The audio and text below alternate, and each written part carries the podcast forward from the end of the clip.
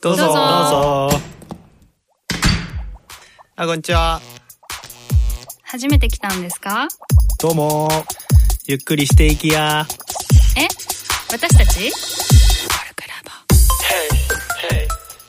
こんにちは、メディアプランナーのトミーです。こんにちは、デザイナーのしのりです。こんにちは、プロダクトマネージャーのペイです。このポッドキャストは、コルクラボの活動や活動のテーマであるコミュニティについて、コルクラボのメンバーがゆるくお伝えしていく番組です。今日のテーマは、えー3期の人から見たラボの印象ということで、コルクラボの3期ので入った2名の方に出ていただいて、印象とか、えーいろいろコルクラボについて話していきたいと思います。よろしくお願いします。お願いします。よ。よ。よ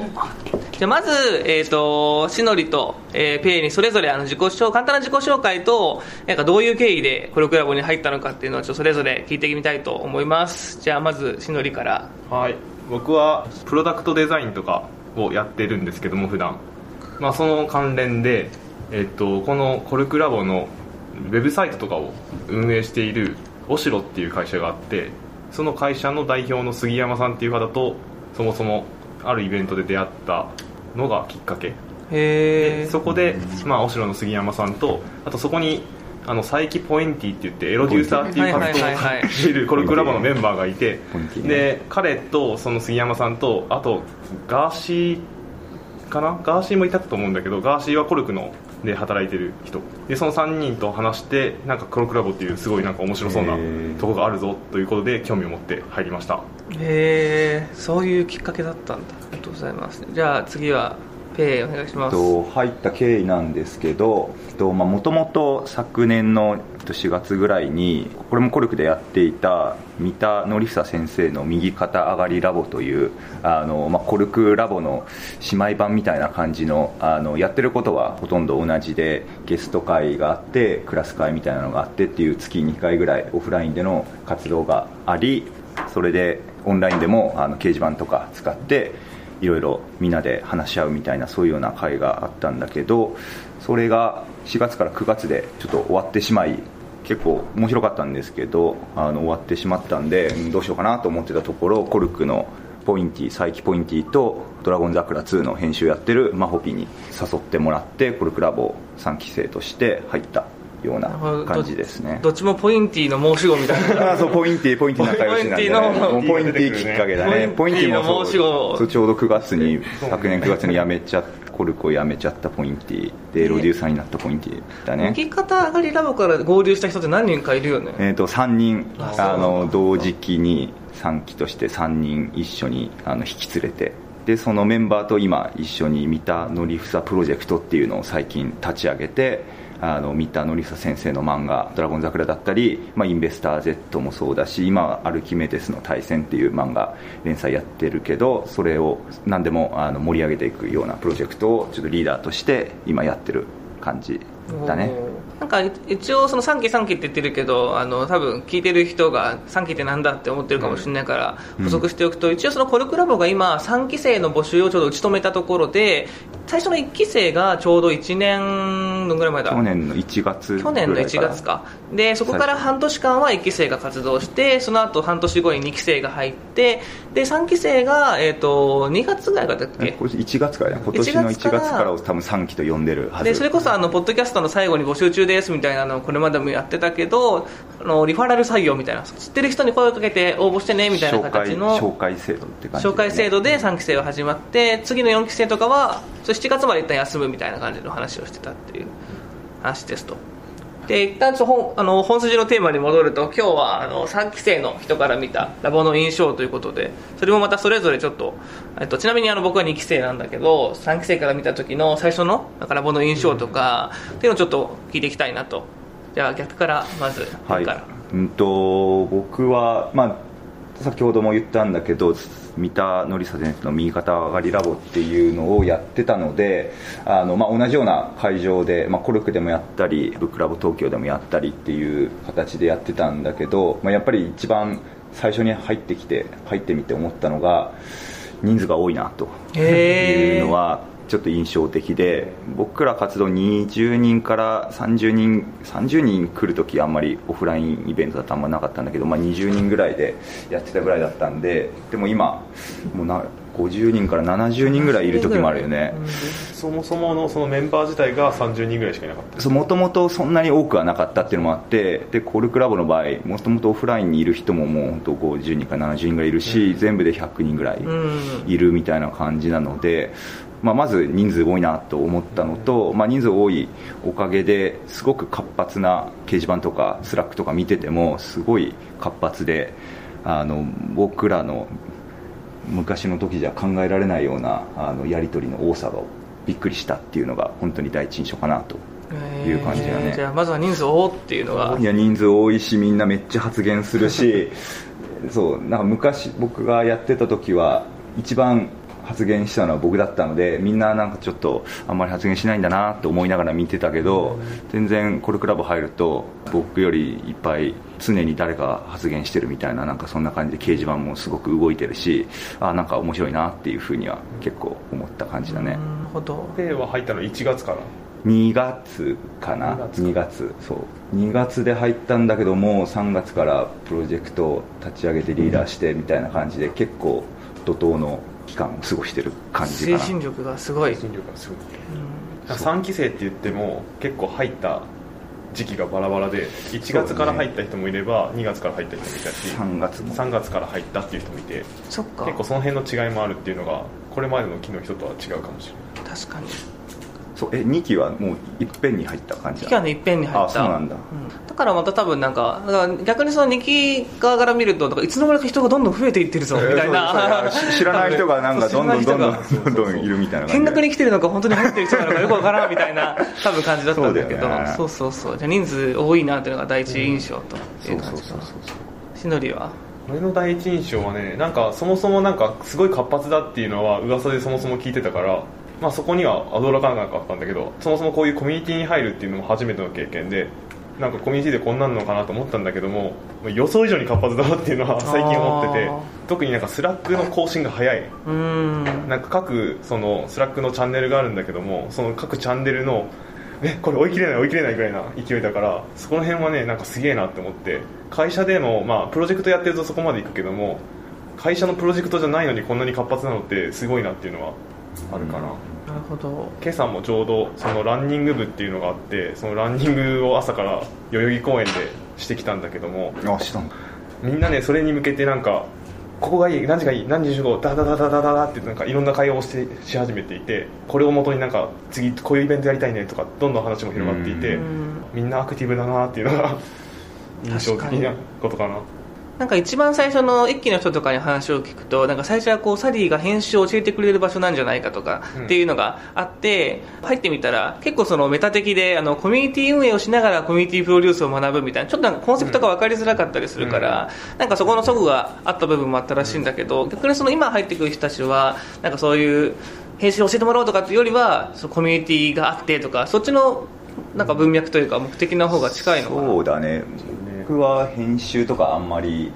よく分かってないというかそっち目線っていうよりコミュニティをあの学びたいなと思って入ってきたのはあの一つあるんで、まあ、そっちをあのいろんなコミュニティを通して自分で作ったりあの自分でコミュニティ入ったりみたいなのを通してどうコミュニティ広げていけばいいかみたいなところをちょっと考えたいなと思って入ってきたのはあるね。そもそもペイはそうだもんね。仕事とかでも多分ファンコミュニティとか仕事でもそうファンを何十何百万人ぐらいいるファンをどう活性化させていくかみたいなところを一個ちょっと課題として目標として持ってるんで、まあ、そこをあのいかに広げれたらいいのかなみたいなのを実験の場としてあの、うん、使っていこうかなと勝手に思ってたりする。確かに。シナリオはでデザイン的な観点からなの？いやというわけでもなくてまあそもそもそのデザイン業界にいるとだんだんとこのつながってる人々みたいなのもだんだんこうデザイン系とかテック系とか限られちゃってて、全然その新しい刺激みたいなのないなっていうのがちょっと危機感としてあってとなんか全然違う人たちがいるような場にちょっと入ってみたいなっていうのが1個あったのとあとまあコミュニティをこの作るみたいなことっていうのもなんか自分にとっては結構学びが多いかなって思っていて例えばうちの会社だとビアパーティーみたいなの頻繁にやってるんだけどもそのビアパーティーをなんで主催してるのかとかそのビアパーティーにどういう仕組みを導入したらどんな人が集まるのかっていうのもまだ全然うまくいってなくてそこをちょっとこういうところから知見を得てなんかうまく生かしたいなっていうのもあるかな。うんなるほどなんか僕も結構あのいろんな人と会いたいなみたいなのが最初の動機としてあったんだけど、なんか入ってみたら意外とそのお医者さんとかなんかそのえその切り口で来たんだみたいなのが 結構あって結構最初はそのなんか編集の人とかうん。メディア系の人とかそういうのかと思ったら本当お医者さんもいれば医療系多い多いかもしれない。すごいなんか多様だよね。うん、あとまあ人をこうどうやってこう熱気を持ってある一つのことに取り組むかっていうところにちゃんとみんなこう仕組みをどう作ったらいいんだろうねっていうのを考えててそこはすごいね学びが多いなっていうところがあってなんか一番びっくりしたのがみんなツイッターとかノートとかやってるみたいな。ああそれはね本当あるあれあれそんな力入れてやってるんだっていうところがあって。それはあるねなんか僕もそのここちょうどこのコルクラボに入る直前ぐらいかなにちょうどツイッターを始めたばっかりの時でなんかこんなにもツイッターの重要性とかノートの重要性を説いてるコミュニティってあんだみたいなね、まあ、確かにコミュニティをこう広げるとかこううまくこうみんなをつなげるっていう意味だとそういうフォロワーを増やすっていう作業は確かに重要だなみたいなとかねいろいろうん。そういう面でも勉強はするところが多いかなっていうところが、確かに結構情報発信は精力的な人が多いよね、ポインティとかね。うん。やっぱなんかフリーランスじゃないけどこう自分でこうやっていくっていうような人も結構多かったりするなっていう印象もあるし、うん。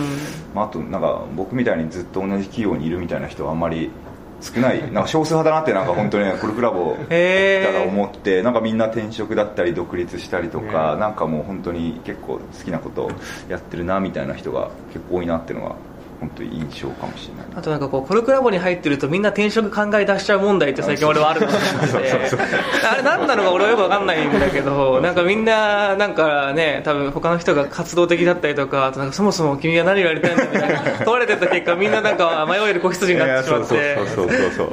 みたいなのがあってちょっと面白い。面白いよね。そうそうそういった意味だとなんか一番面白いなと思ったのが平成元年生まれが最近多いなと思ってコルクラボ内に元年生まれ近辺の人、まあ、元年とか1年とか、まあ、2年とか昭和の最後の。ゆとり世代はいゆとり世代。いわゆるゆとり世代の人たちが多いなと思ってそれはまさに道に悩んでる人が多いのかなとか。確かに。まあ各言う僕もゆとり世代ね。俺ねギリギリゆとりじゃない。俺の次からか。ゆとりだでも確かに迷える子羊感はあるあるかもしれない。そうしないとねなかなか来ないかもしれない。そうそう確かに。なるほどな。そこが一番のもう。ボリュームゾーンかもしれないねもしかしたら20代後半ぐらいだよねそうそう。今でもだからそれこそ最近もあの箕輪編集室とあのコルクラボ両方入ってるあの太田さんがノートで記事上げたりとかしてたけど、そのコミュニティスでも最近こういうサロンとかでさ結構いろいろたくさんあるけど、その中でもそのコルクラボってなんか安心安全が大事だよとか、うん。なんか他のところよりもちょっとなんか違う切り口でコミュニティを考えてたりすると思うんだけど、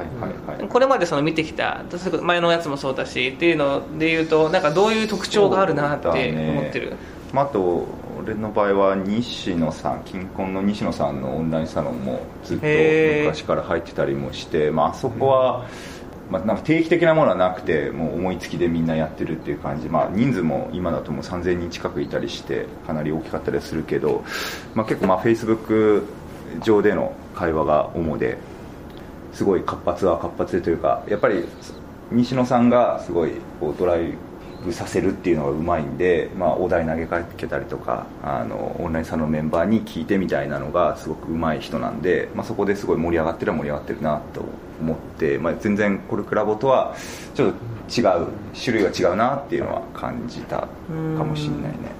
確かに。なんかそこは独特だよね。ちょっとそう独特でまあ西野さん大好きみたいな人が結構入ってたりもするし、まあ、ビジネス的にすごいと思って入ってきたりもするなっていうのもあるけど、まあ、コルクラブの場合、まあ、サディ大好きって人も結構いるはいるとは思うんだけどこのコミュニティが好きみたいな、まあ、興味あるみたいな感じで入ってきたる人も多くいるかなという思ってるから、まあ、そこはちょっとなんか大きな違いなのかなっていうのはちょっと感じた。なんか最近特に村っぽいなって思ってて、うん。なんかあのそういったあのすごい人気のある人のコミュニティとかサロンとかって、まあ、その人一神教じゃないけどその人を崇め立てまつるみたいな感じが多いけどなんか村の村長さん崇拝してる村民だらけみたいなのないじゃんあんまり、うん。普通の村とかってまあ村長さんいるけど、うん。なんかそんなに村長さんラブな村民だけじゃなかったりとかするから なんかすごいその村の中でいろんな人たちが遊びをしたりとかしてて、うん。なんかそういうところも含めてなんか既存のサロンとかとはまたちょっと違うなとかは最近思ってたりするんだよね、うん。確かにね。なんか入ってみて思ったのは僕は結構その柔軟にこう受け入れちゃうところがあるから需要性が高い。需要性がすごい高くて何でもこうなんかあるとシュシュシュって入ってシュシュシュってこう馴染んじゃうっていう癖があるんだけども、普通の人から見ると逆に熱気がありすぎて入りづらいとかないのかなとかっていうのをちょっと思っていてあなんか みんなすごい熱気持ってバーってやってるけどこれって新しく入ってきた人が見た時になんかうわ熱気ありすぎてちょっとーうん。無理無理みたいないや人がいないのかな多っていうのは。分ねあ俺あの重要性9で一番コルクラボで多分一番低いはずなんだけど重要性低いからあんまり受け入れられないんだけど、まあ、たまたま今回はまあリファラルっていう形で、まあ、それこそマホピとかポインティとか、まあ、そもそもコルクラボっていうの存在知ってたからすんなりこう溶け込めた気はするけど多分それなかったら超人見知りなんで多分あの無理だなっていうのはいいないとね。そう感じたんで、まあ、リファラルっていう制度はまあそこら辺うん。うまく活用できたかなっていう気はうん。3期なので特にしてるね。さっきからその需要性とかその出てるけどあの入るときにあの FFS とかあのストレングスファインダーとかあのそういうそのなんだろう性格分なんていうのかな？性格分析じゃないけど心理テストみたいなやつ受けて、それをなんかみんなで見るから共通言語でなってすごい面白いよねなんかすごいそこら辺はなんか自分もその2期からだからさんそう6ヶ月いてこの人はその重要性が高いとか見るとあそうなんだなとかちょっとその一見そのそれでそれだけでちょっとある種ヒントがあるみたいな形のはすごい面白いなとそうい思った意味だと FF ですねトミーと僕はすごい似てるらしくてあーほぼほぼ同じっていうのがあって。勝手に共通点とか勝手になんかあの俺はシノリに対してすごいあのシノリも絶対あの気が合うって思ったんだけど。でしかもあのお題とかでやっててシノリのそのなんか、まあ、あのこのクラブでお題だお題毎月出しててそこの中で、えっと、いろいろシノリのえー夢の変遷というテーマでやっててそのテーマで、えっと、シノリの夢の変遷とかそういうのを見て勝手にめっちゃシノリ情報が俺の中に溜まってたから すごいこのいい感じで話しかけたらいやまだちょっと俺のことは知らない。から温度差が出ちゃうから危ないな。温度差がすごい温度差がすごいごめんない。やいや全然全然いいんだけど。トミーの熱量がすごかったそう俺の熱量が。俺はもう結構知ってるぞ。俺と同じ性格なんでしょみたいなそう。そうそうだしねみたいな。幼稚園の頃の夢とか知ってるよ俺テンションだったよ でもあれはね一個面白いよね。なんかこうオンラインで知った情報をまさにこうダイレクトに聞いたように感じてどんどんどんどんその人のこと知ってしまうっていうところは結構このコミュニティの面白い点だなと思って。その毎週月曜日にサディとかが中心となって、まあ、いろんな人からお題が出されるんだけども、うん。それにこう答えるだけでどんどんこういろんな人のことを理解できるっていうのは面白い制度だなっていうのはうんうんうん。感じてるね、そのオンラインとあのオフラインの融合みたいなことよく言ってるけど、なんかそこら辺を確かに最近ようやくなんかつながってきた感があって、いいよね、うん。で一応なんかコルクラボは4期5期とか続けてどんどんどんどん人を増やしていくぞという方針らしいけど、次だから7月だからあれだけどなんか3期生から見てじゃあ次に4期生とか入ってくるっていうのが多分次のうん。新しい人みたいな感じだけど、そうだよねなんかどどうなの？わかんない。気持ちがなんか後輩ができるみたいな感じの気持ちなのか何なのかちょっとまだ俺想像できないんだけど。どうなんだろいうやそんなんないよ多分。どうなの？かそんな別にあ一個良かったなって思ったのが合宿は良かったなっていうのがあって俺とかやっぱオシロンの杉山さんから紹介されたけど行ってみたら誰も知り合い知り合いなくていいるいるわけじゃないもんね基本的に行っねてみたらほとんど知り合いいないわけよ。そうだよね。で全く知り合いいない中まずは最初に合宿行ったの。うん。で合宿行くとやっぱなんかいろんな人知れるからうんあれは結構大きかったなっていうのがあって最初にやっぱそういうなんか大きな宿泊イベントみたいなのがあると。確かに。そういうやっぱオフラインのお祭りというかね。うん。確かに。そうね。まあ名前覚えるのからして大変そうそうそうそう。大変じゃ大変だからね結局でもこんなに3期始まって、まあ、12ヶ月ぐらいしか経ってないけどすごいこのなんか楽しそうにこのクラブのことを話してもらえて多分これを聞いてる4期生5期生になるような人たちもすごい興味を持ってもらえるような回だったんじゃないかな。とやっぱりプロジェクトとか部活動とか入るとそこの人10人とかそれぐらいとはすごく仲良くなるからそこからこうどんどんどんどん広がっていくなっていうのは感じるから多分最初に入ってくるのがおすすめかなとプロジェクトとか部活動に。ぜひ気になる人はあのペイとかしのりとかあの僕とかツイッターとかでもいいんでこのクラブの様子を教えてと言ったら何でも答えますよというところでそろそろあのお時間なので、えー、とここら辺で、えー、と最後に締めのセリフを言いたいと思います。せーの。コルクラボの温度でした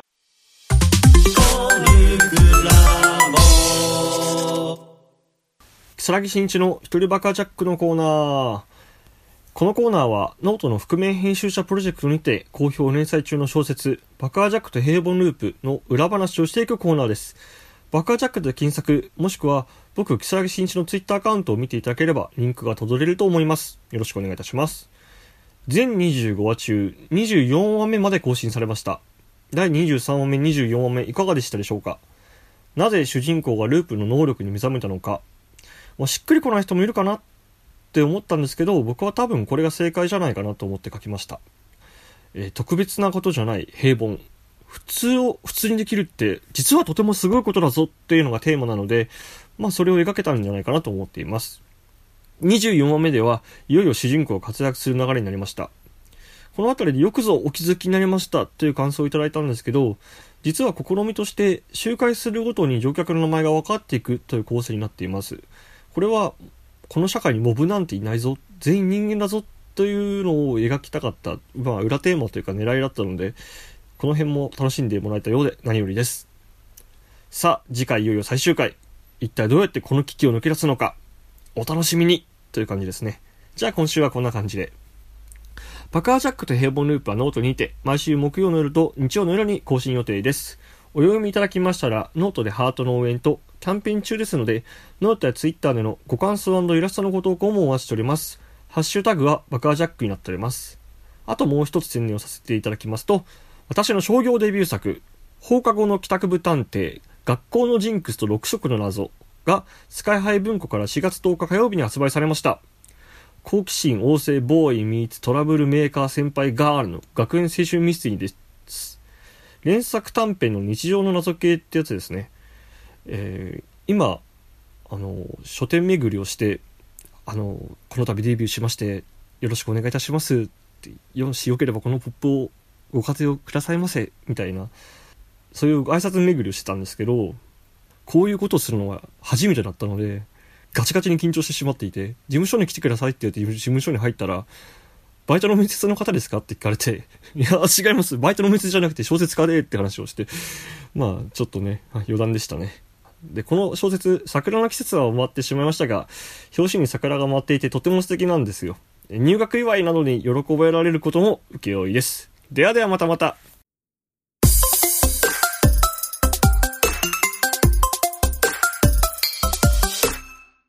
新メンバー紹介のコーナーイエーイ、えーと今回初登場となりましたしのりとペイの紹介をします、はいで、はいまずしのりから、えっとどんなお仕事をされてるんですか？はい。普段は、うん。まあインダストリアルデザイナーっていうのを結構説明が難しいんだけども、うん。いわゆる家電とか、まあ、いわゆるもの、うん。製品の見た目を整えてあげるお仕事、うんうん。でまあ、それで企業の売り上げに貢献したりとかうん。っていうのをややるお仕事なんだけども、うん。まあ、業界にそのプロダクトデザインっていう業界に限らずその、まあ、サービスを設計したりだとかあと企業のブランド作りだったりとかそういったことをやっていて、まあ、会社はタクラムっていう、えー、と30人ぐらいかなぐらいの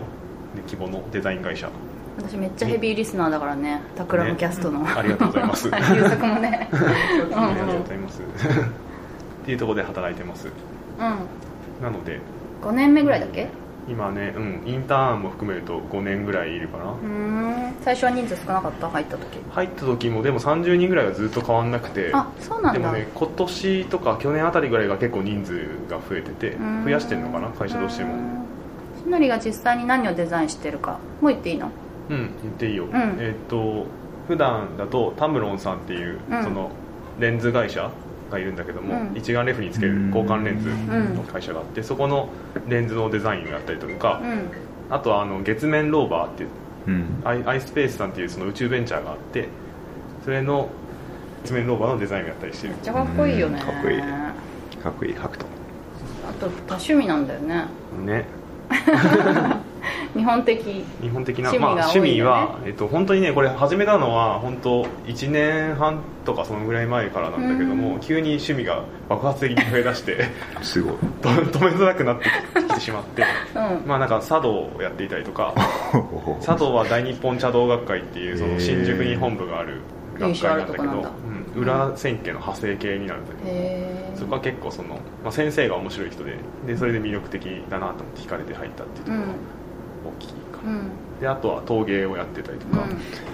陶芸はね結構し信楽をやるんだけどもそれはなんか毎年5月ぐらいかなに上り窯っていうのがあって、うん。大きな窯があるんで先生が作った。場所は？場所はね,、えっと、ね八王子の方かへなえでそれでその窯に行って、うん。なんか5日間ぐらいかけてみんな寝ずに。泊まりで？あ寝ずに？寝ずにみんなでこう 薪をくべ続けるっていうことを。交代で？そうそうそうそう。で僕らはやっぱ仕事してるから若い人は。仕事してるから、まあ、週末だけお手伝いに行ってっていう感じなんだけども、へー。そういうのが楽しくてやってるって感じかな、へ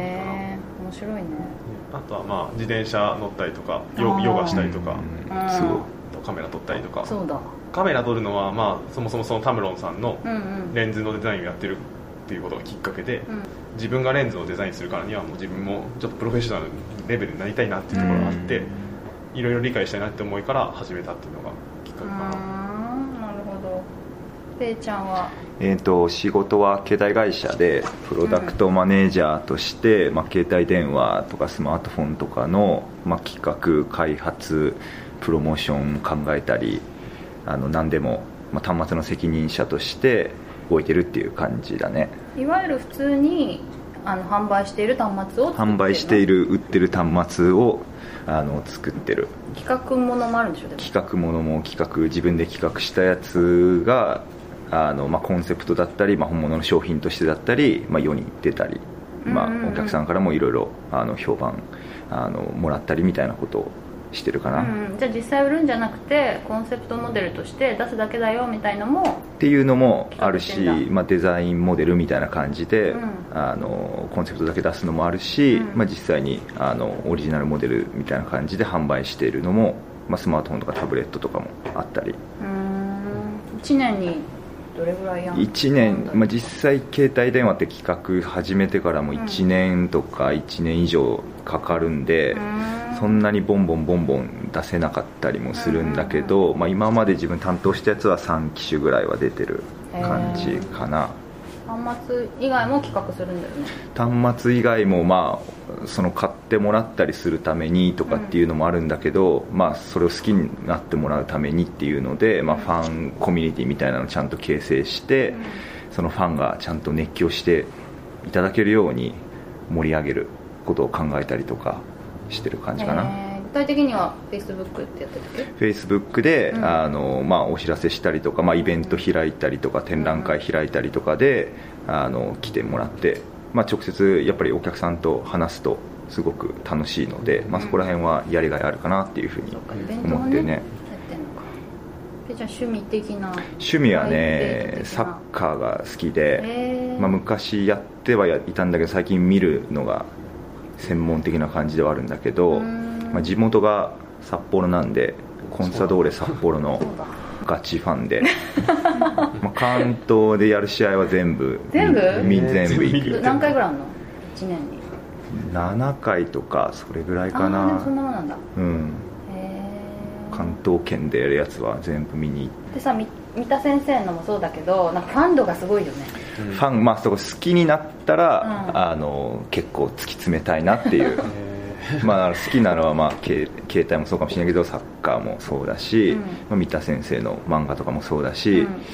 まあ本当好きなのはもうがっつりいく。でも逆に言うとそれ以外のものは別に興味もなく。嫌いでも何でもなく興味なしみたいな。うん結構好き嫌いではないんだけど